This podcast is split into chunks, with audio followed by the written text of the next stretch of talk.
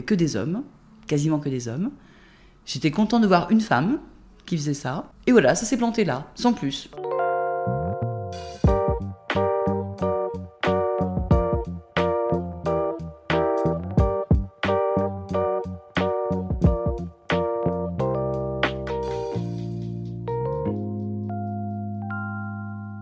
Un jeudi soir, nous retrouvons Claudie dans son bureau. Pas chez elle, mais à son lieu de travail. On a presque toutes et tous eu affaire à une Claudie dans notre vie. Mais alors, dis-nous tout. T'es qui, toi? Je m'appelle Claudie, j'ai 53 ans. Je suis née à Dijon, mais j'ai grandi dans Jura jusqu'à mes 16-17 ans, à 50 km d'ici. Hein. Je suis pas Heidi, hein. j'ai pas été dans les montagnes. Ma vie familiale est un peu compliquée. Mes parents sont divorcés, j'étais euh, enfant. J'ai des frères et sœurs, alors non, c'est compliqué. J'ai deux fausses sœurs. Mon père a élevé deux filles euh, qui ne sont pas à lui. Euh, elles savent que c'est pas leur père, mais on n'a pas de lien de sang, mais chez nous, les liens de sang n'ont pas d'importance. Euh, le lien tout court fait l'affaire. On n'est pas attaché à la, au côté sanguin de la chose. On peut très bien être sœur, frère avec quelqu'un qu'on aime beaucoup, beaucoup et qu'on connaît depuis 30 ans. On n'a pas de lien de, sang qui prime sur le reste. Ceux qui s'aiment sont de la même famille, ceux qui s'aiment pas de la même famille ne sont pas de la même famille. Je sais pas si c'est clair. Et je suis paxée aujourd'hui, je n'ai pas d'enfant, par choix. Il y a trop de complications. Je me sentais pas mère, du tout.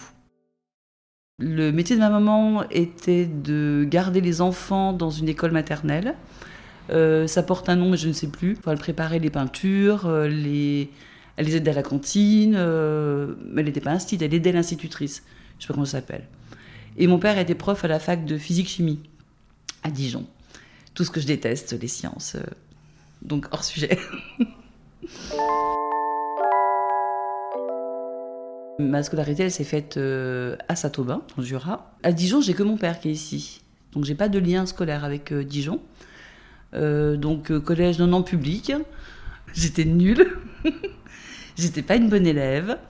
et j'étais méchante avec mes copines d'école. J'étais méchante et j'ai eu beaucoup de regrets. J'en ai revu quelques-unes, je me suis excusée d'avoir été aussi bête.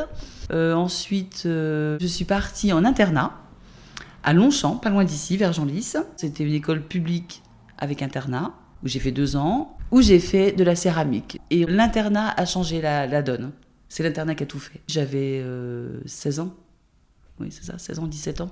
Donc l'internat m'a fait grandir, mûrir, rencontrer d'autres gens, voir euh, des, filles, des garçons qui venaient d'ailleurs. Ça m'a rendu plus autonome, moins méchante et meilleure élève. Et c'est là où j'ai commencé à accrocher un peu plus à l'école. À l'époque, j'ai passé un CAP, euh, qui était un peu léger en diplôme. Donc j'ai voulu continuer, je suis partie à Paris, dans une école d'art, art appliqué, euh, Auguste Renoir, où je suis restée trois ans. Et dans cette école d'art, j'ai passé un BT art appliqué, option céramique. De métier, je suis donc décoratrice sur céramique. J'ai voulu continuer mes études et en fait non, je suis pas une écolière. j'ai arrêté. J'ai voulu euh, tenter une inscription dans une école qui s'appelle euh, l'école Boulle, une école d'art à Paris. Et enfin, en vrai, non, j'ai manqué de courage. Il fallait se lever très tôt, il fallait s'inscrire, il fallait un dossier béton. Et repartir sur trois ans d'études, ça ne me branchait pas. Donc j'ai pris la décision de ne pas y aller et chercher un travail. Et j'ai eu la chance de trouver assez vite. Sur Paris, l'avantage, c'est qu'on trouve quand même plus facilement que hors Paris. Euh, tout ce qui est artistique, on a beau dire ce qu'on veut, c'est quand même plus sur Paris qu'ailleurs. Donc j'ai travaillé dans mon domaine, la céramique, euh, dans un atelier entre autres de hum, décoration pour l'Arabie Saoudite. Donc ça j'ai adoré. Ce sont des grands grands panneaux, des grandes grandes fresques qu'on travaille avec de l'or. Euh, ça part en carreau depuis la France et ça arrive là-bas pour être remonté en grands grands panneaux, mosquées, palais, etc. Donc j'ai eu la chance de commencer avec un, super beau euh, décor à faire avec des super euh, matériaux. Ensuite, mon contrat s'est arrêté. Euh, je suis partie six mois en Tunisie pour faire de la céramique justement. Parce qu'en France, je trouvais plus trop. Donc, je suis partie en Tunisie euh, six mois. Très bien, très sympa, mais à petite dose. Je suis revenue. J'ai trouvé un autre travail dans les vitraux, donc la restauration d'art de vieilles églises. on réparait les vitraux, donc on, on retirait les vieilles pièces toutes moches et on remplaçait. Donc j'ai peint beaucoup de Bernadette Soubirou. C'est une femme qui a vu la Vierge euh, à, Lourdes. Donc il y a plein plein de peintures la représentant. J'ai peint beaucoup de Christ, beaucoup de Vierge Marie, etc. Donc c'était un peu lassant, puis je suis pas très très portée sur la religion, donc j'en ai eu un peu marre.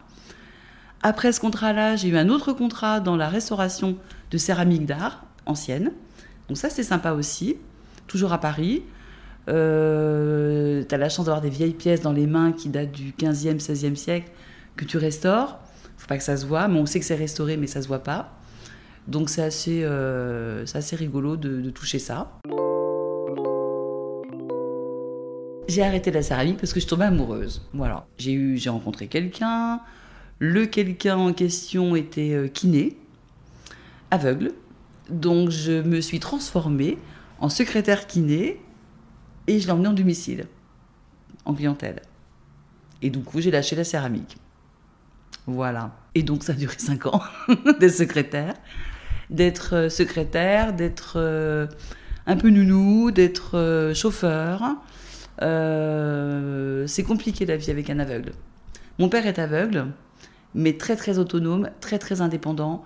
Euh, d'ailleurs, il a travaillé à la fac en étant aveugle. Et moi, je suis tombée sur un aveugle un peu plus euh, mou du genou et euh, moins indépendant, plus compliqué. Et voilà, ça s'est terminé comme ça a commencé. Lorsque j'ai quitté cette personne, donc j'habitais à l'époque dans le Loir-et-Cher, vers Blois, j'ai adoré cette région par contre beaucoup de châteaux, beaucoup de visites. Euh, j'en ai profité un maximum tant que j'étais là-bas. Et puis, euh, ne sachant pas trop où aller, je suis revenue à Dijon, où était mon père. Ma mère est à 50 km d'ici, à Saint-Aubin. Mon père est à Dijon. Je me suis dit, allez hop, pourquoi pas. Et donc, j'ai visité Dijon comme une touriste. Quand je suis arrivée, j'ai fait la touriste. Tous les musées, euh, j'allais au syndicat, à l'office du tourisme, j'ai pris plein d'informations. J'ai visité la ville comme un touriste. Mon père m'a beaucoup aidé euh, quand je suis arrivée à Dijon pour m'installer. Euh, il m'a payé mon premier loyer d'appartement. et il m'a dit maintenant tu bouges tes fesses. Donc j'ai bougé mes fesses et je suis devenue commerciale chez Atlas, Atlas Édition. J'ai fait zéro chiffre d'affaires. J'étais nulle. Donc j'ai tenté de vendre des encyclopédies, des bouquins, enfin bref, donc j'étais nulle. Euh, je suis tombée sur un garçon qui était très sympa, qui, a essayé de me former, qui a essayé de me donner un peu l'envie. Mais franchement, le produit ne me convenait pas du tout. Et pendant ce, tap-tap à la porte pour euh, vendre mes trucs, euh, je tombée sur un monsieur qui m'a laissé une carte et qui m'a dit si tu veux vendre quelque chose, vends de l'assurance. Et donc je suis tombée dans l'assurance vie et j'y suis restée pendant 5-6 ans. Et là, oui, j'ai cartonné. Alors, quand ce monsieur euh, m'a donné sa carte, j'ai contacté la, boîte en question. Euh, ils m'ont fait faire une formation, enfin, ils m'ont posé plein de questions. J'étais nulle parce que j'avais aucune formation. Ils m'ont proposé une formation de 15 jours, 3 semaines, en suivant quelqu'un. On suit un commercial. Et puis petit à petit, ben, on explique le produit, on apprend les produits, on voit leur utilité. Mon père étant aveugle, ayant eu une assurance vie, j'ai vu le produit, comment ça servait. Et je me suis bien vu vendre ça. Et une fois que j'étais formée, j'étais lancée, j'ai mis un mois pour vendre mon premier contrat. Et une fois que tu as vendu un contrat, tu peux en vendre plein. Épargne, handicap, on parle de décès, on parle de d'études pour les enfants, on parle d'argent. C'est assez... Euh, on rentre hein, chez les gens. Hein. C'est quand même euh, assez intime. On a leur compte bancaire. Euh, comment ils sont assurés, est-ce qu'ils sont malades, est-ce qu'ils sont en, forme? Euh, c'est sympa. Je savais que c'était temporaire parce que 8h euh, le matin, 21h, 22h le soir, à l'époque, il n'y avait pas de, de fixe garantie, c'est que la commission. Donc s'il y a zéro dans le cartable, il y a zéro sur le compte. Donc euh, une vie comme ça, c'est pas possible. Par contre, ça m'a permis d'avoir des bons revenus. J'ai bien bien gagné ma vie. Euh, j'ai pu euh, avoir des emprunts pour mon appartement, puisque mes salaires étaient très bons. Et quand j'ai, quitté, euh, j'ai pu avoir du chômage qui était assez conséquent. Donc j'ai eu la chance de pouvoir souffler et de me poser la question, qu'est-ce que je vais faire?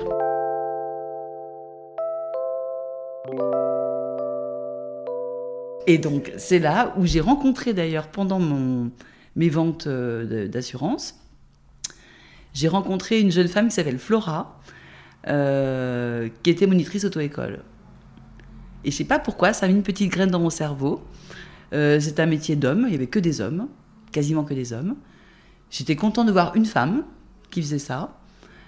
Et voilà, ça s'est planté là, sans plus.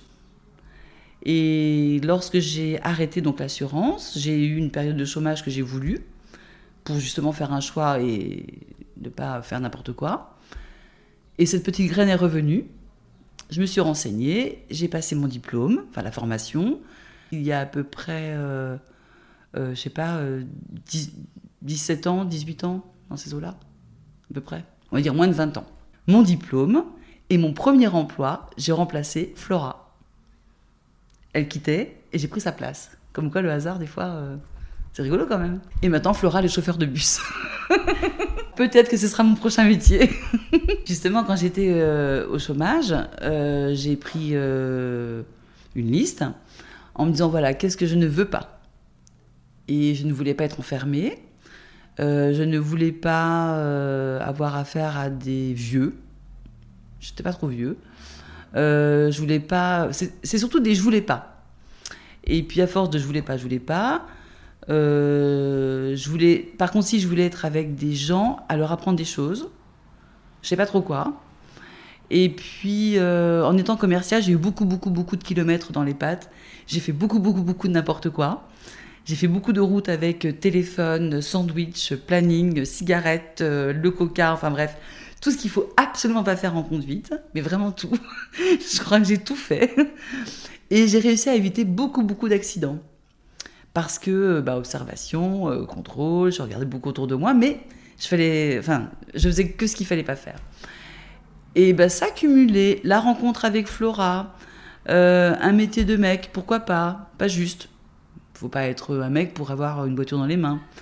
ça plus ça plus ça, c'est comme ça que je suis arrivée à chercher la formation qui permettait d'être dehors avec des jeunes, d'apprendre des choses, euh, de rectifier le tir de ce que j'avais fait euh, d'horrible, euh, et puis d'arriver à, amener mes élèves à rien, apprendre, avoir un permis et se lancer dans la vie.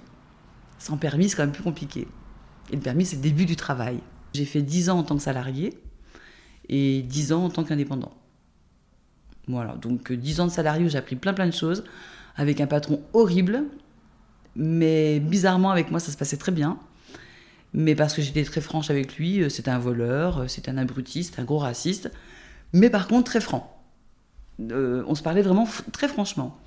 Et il m'a appris beaucoup, beaucoup, beaucoup de choses. Et c'est pour ça qu'au bout de dix ans, quand je me suis installée, j'ai pas eu besoin de demander à gauche à droite ce qu'il fallait faire. J'avais été formée pour. Donc j'ai ouvert, j'étais prête. J'ai su de suite comment ça se goupillait pour le code, vers qui il fallait aller pour les fournisseurs. Euh, comment s'organiser pour les préparations de permis, de bordereau, le suivi de, de paperasse, enfin tout ça c'était bon. Grâce à lui, mine de rien, j'ai pu démarrer de suite. Et quand j'ai ouvert, bah, ça y est, c'était parti. Toute seule.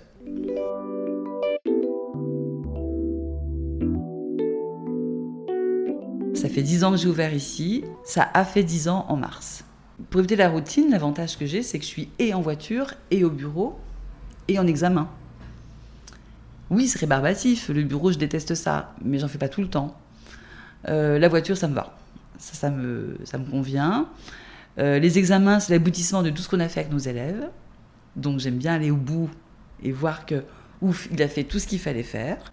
Et la routine, euh, oui, on l'a forcément quand on répète 500 000 fois doucement l'embrayage, on dose le frein, doucement le volant.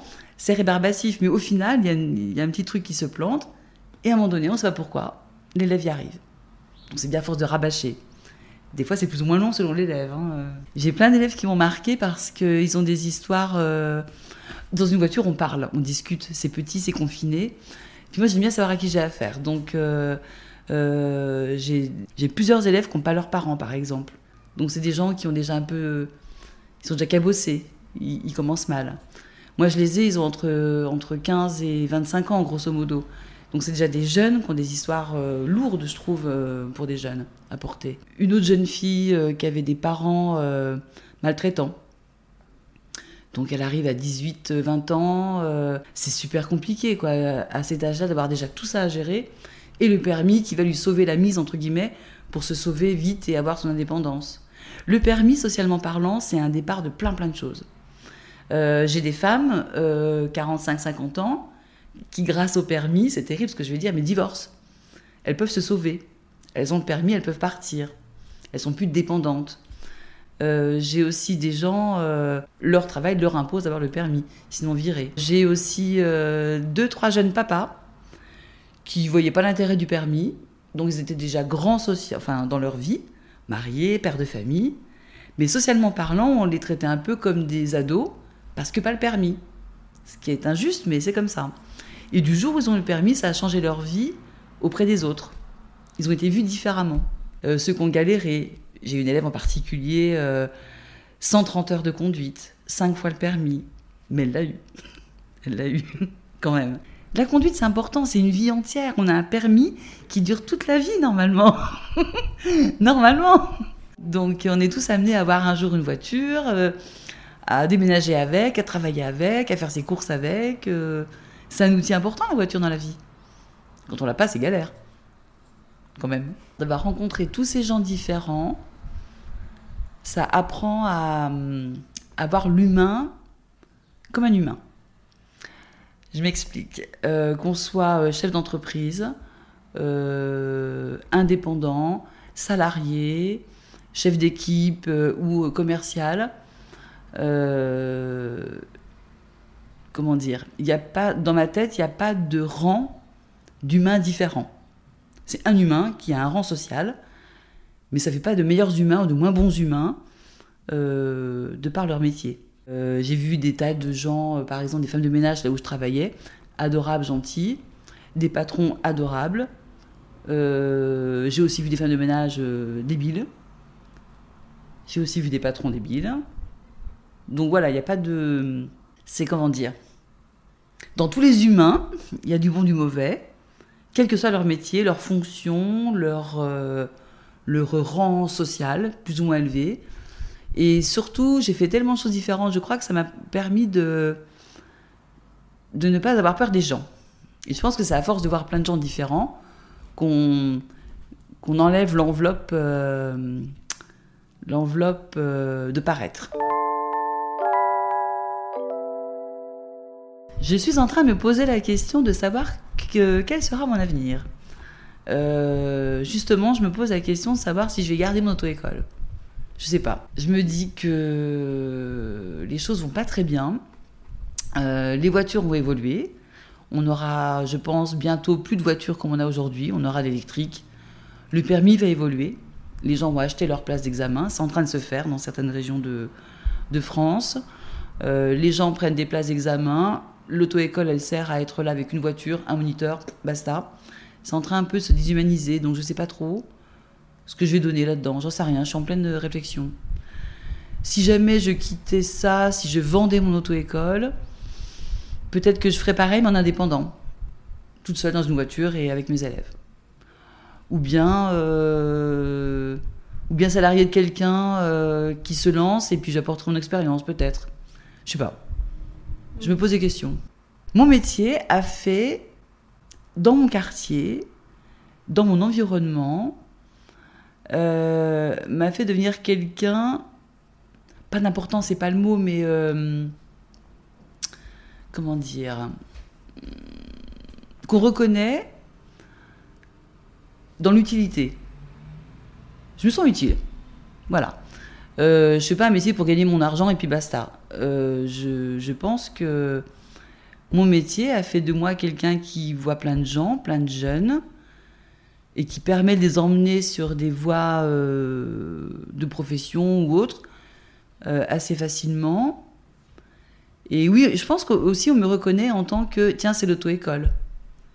Euh, par exemple, à la pharmacie, pour eux, je suis Claudie de l'auto-école. J'ai même pas de nom de famille, elle ne le connaît pas d'ailleurs, à chaque fois elle galère. Euh, à la boulangerie, on sait que c'est Claudie de l'auto-école. Donc, en ce qui me concerne, oui, je pense que mon métier me définit. C'est moi qui ai construit mon auto-école, donc c'est pas rabaissant d'être Claudie de l'auto-école. C'est mon nom de famille, quelque part, l'auto-école. C'est limite Claudie Campus. c'est limite Claudie Auto-École, j'ai plus de nom de famille. Mais je m'en fous de mon nom de famille. Euh, ma fonction fait que euh, j'ai pas honte de mon travail et j'ai pas honte du métier que j'ai fait avec les gens. J'ai pas à rougir, je pense en tout cas, j'ai pas à rougir de la formation que j'ai apportée à mes élèves. Je sais que ma formation elle est correcte, je sais que ma formation amène normalement des conducteurs posés, sereins, en sécurité sur la route. Après, ils font leur vie, bien sûr. Mais euh, je leur ai apporté une base. Et puis, c'est pas grave d'être Claudie de l'auto-école. Avant ces 20 ans-là, euh, bah, j'étais euh, Claudie commerciale que personne ne connaissait, qui vendait des contrats. Chez le particulier, c'est moi qui allais chez eux, alors que là, c'est eux qui viennent chez moi. Ils viennent pour une formation. Ils viennent pour apprendre quelque chose, obtenir un diplôme, le permis, et après faire leur vie. Alors qu'avant, c'est moi qui courais après les gens pour avoir leur argent. C'est pas la même chose. La démarche n'est pas la même. Je ne sais pas quel autre métier aurait pu me définir autant. À part peut-être effectivement si j'avais euh, continué dans l'artistique, euh, à signer des œuvres. Euh, architecte, ça m'aurait bien plu. Construire des trucs, des maisons, des bâtiments, des châteaux, des églises. je trouvais ça trop carré et j'aurais fait des maisons rondes. Comme quoi. J'ai vite vu que le niveau d'études était pour moi inaccessible. J'avais pas le courage de faire des études. Vraiment, j'étais paresseuse. Je sais pas si j'aurais été bonne. Au pire, si vraiment j'avais regretté, je l'aurais fait. J'aurais repris mes études, je serais retournée à l'école. Si je l'ai pas fait, c'est que ça devait pas se faire. Je pense pas que je méritais pas d'être architecte, mais euh, je voulais vite entrer dans la vie active. Et architecte, ça impliquait une école encore, ça impliquait encore des années à attendre, euh, encore à étudier, à être dépendante financièrement de mes parents. Euh, trop de complications pour un rêve qui peut-être n'était pas, pas un vraiment. Une envie, un truc sympa, mais un rêve, non. Je suis pas revenue dans l'art parce que ça ne remplit pas un frigo. Et j'ai perdu, j'ai perdu, euh, enfin j'ai perdu. il aurait fallu refaire une formation, il aurait fallu me remettre au goût du jour, il aurait fallu repartir dans une autre formation. Enfin, revenir sur des bases que j'avais perdues. Euh, ici, alentour, il n'y avait rien. Euh, j'avais commencé à regarder, il y avait un monsieur qui faisait de la, des vitraux à Saint-Apollinaire, euh, qui m'a dit qu'il fallait lâcher l'affaire. Il y avait une dame qui faisait de la restauration de céramique rue Janin, qui a fermé depuis, qui m'a dit c'est bon, faut arrêter aussi. Donc voilà, ça m'a vite découragée. Puis non, ça me plaisait plus, ça y est. Quand je serai vieille, j'aurai un petit four à moi, je ferai des trucs à moi, mais c'est tout. Je fais des dessins à la maison pour euh, me garder un peu la main.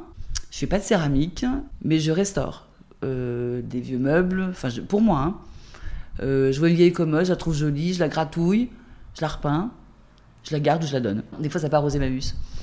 Donc il y a des gens qui aux Emmaüs récupèrent mes vieux meubles.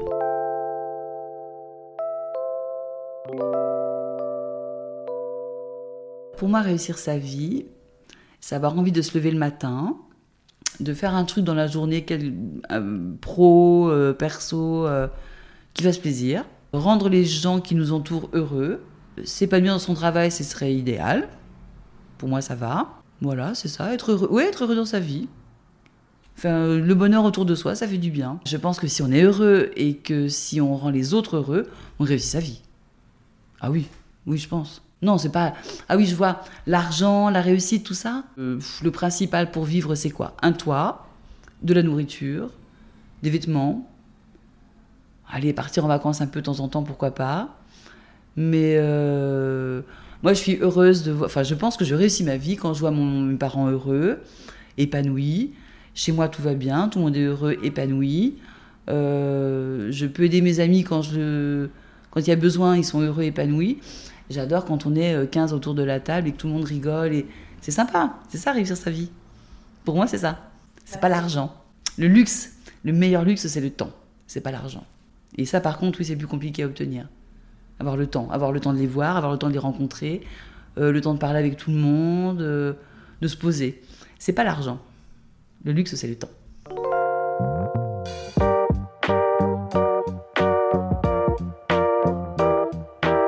Eh bien justement, merci Claudie d'avoir pris le temps de nous raconter ton parcours qui n'a pas fini de changer. Aujourd'hui, tu passes beaucoup de temps à l'auto-école, mais tu en as trouvé pour ton potager et tes proches. T'es qui toi est un podcast produit et réalisé par Sarah Chevalier et Emma Lahal. La musique a été composée par Hugo Beltramo.